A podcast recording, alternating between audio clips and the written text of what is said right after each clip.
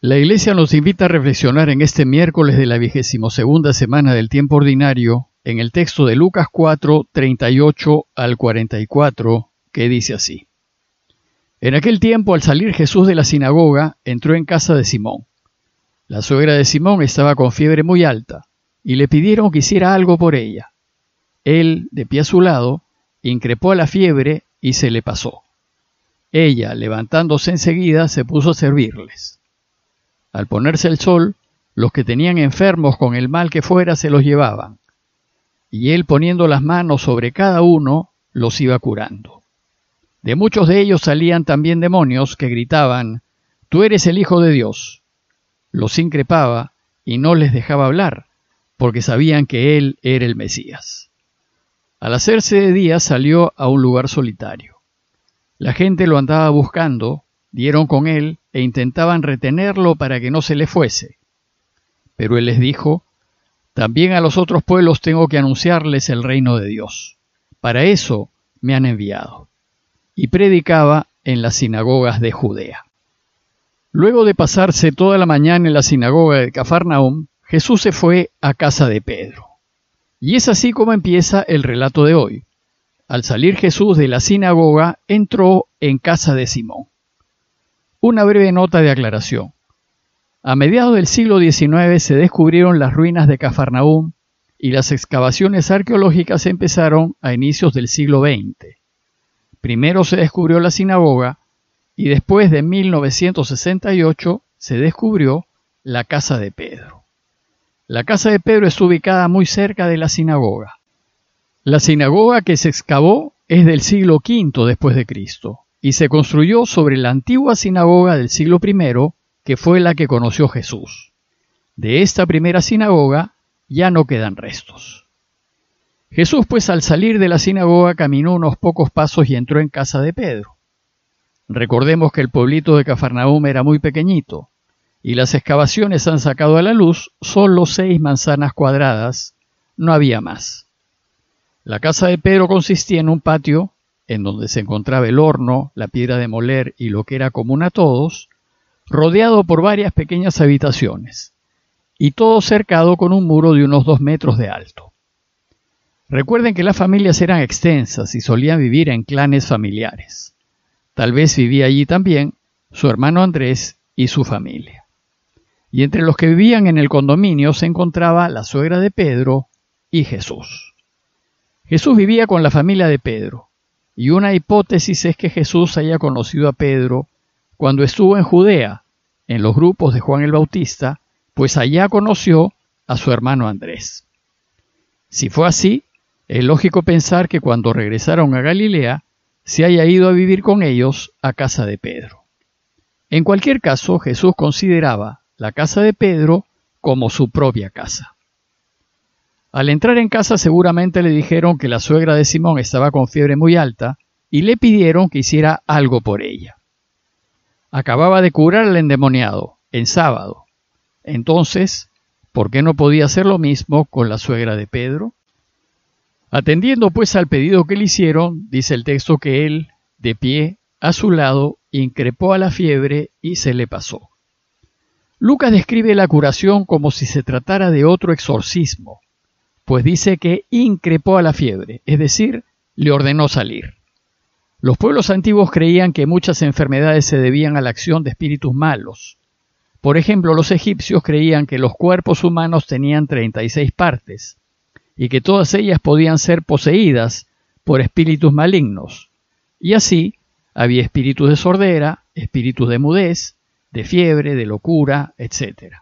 Y también había espíritus de engaño, de impureza, de mentira, pues los antiguos no distinguían claramente el mal físico del mal espiritual. De modo que el que Jesús libere a los enfermos de sus enfermedades es un claro signo de que está venciendo en el combate contra el mal que hay en el mundo. Una vez que Jesús expulsó de la suegra de Pedro el espíritu que le producía la fiebre, ésta se curó. Y dice el texto que ella, levantándose enseguida, se puso a servirles. La actitud de la suegra de Pedro refleja la que debe ser la reacción de todo cristiano. Cuando Dios perdona nuestros pecados y nos libera de toda culpa y de todo rencor, y llena nuestras vidas de sentido, la reacción natural que debe brotar de nuestros corazones es la gratitud. ¿Qué puedo hacer por Dios? ¿Cómo puedo devolverle todo el bien que me ha hecho? ¿Cómo retribuirle? La respuesta es con el servicio. Ayuda, sirve, atiende y preocúpate de que todos descubran a Dios. Es así como le agradecemos que nos haya liberado del mal. Luego de curar a la suegra de Pedro, el texto nos dice que al ponerse el sol, los que tenían enfermos con el mal que fuera, se los llevaban. ¿Y por qué al ponerse el sol? Porque al ponerse el sol termina el sábado y empieza el primer día de la semana, el domingo, y entonces la gente ya puede salir de sus casas y llevarle a Jesús a sus enfermos. Con esto Lucas nos dice que además de enseñar, otro de los trabajos principales de Jesús fue curar. Y como la enfermedad estaba ligada al pecado, se puede decir que su trabajo fue perdonar. Perdonar a todos, todo. Dice el texto que él, poniendo las manos sobre cada uno, los iba curando. Los exorcismos que hace Jesús se multiplican para mostrar que la buena noticia se difunde por todas partes. Y la escena que Lucas nos invita a contemplar es muy tierna. Es ver a Jesús ir de enfermo a enfermo, atendiendo a cada uno, personalmente, imponiéndoles las manos. Por medio de la imposición de manos, la Iglesia siempre ha invocado la presencia del Espíritu Santo.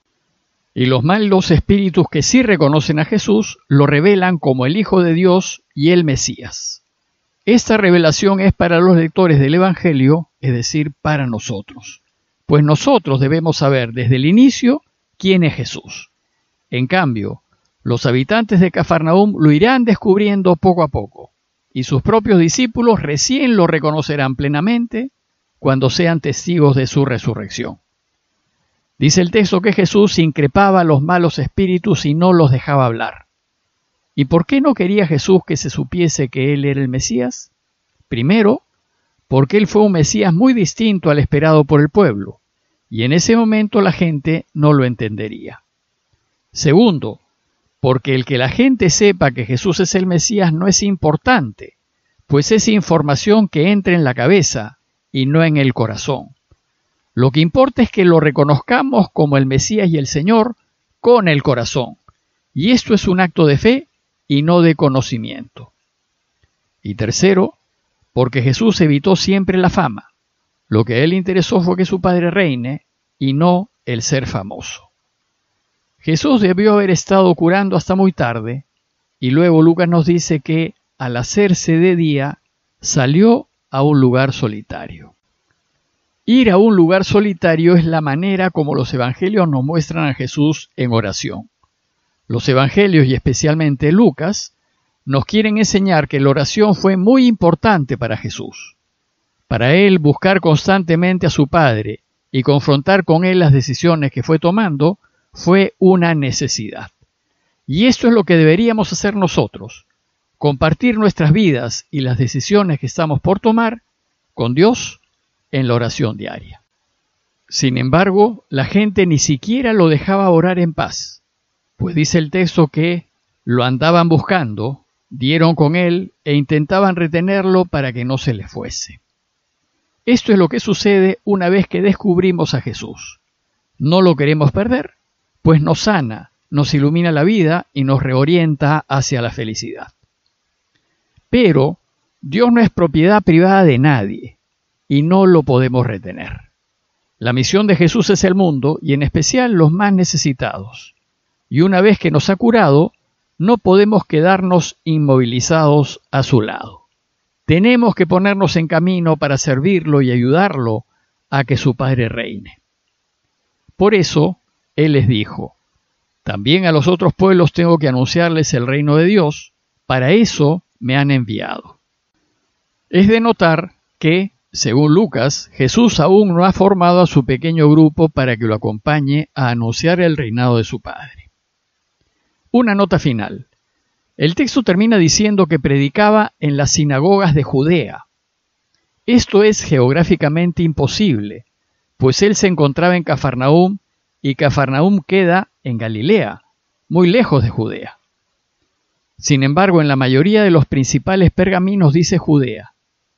Los críticos piensan que el original debió decir que predicaba en las sinagogas de Galilea, pero algunos de los primeros copistas, tal vez entusiasmado en mostrar que la misión de Jesús se extendía a todas partes, debió escribir Judea.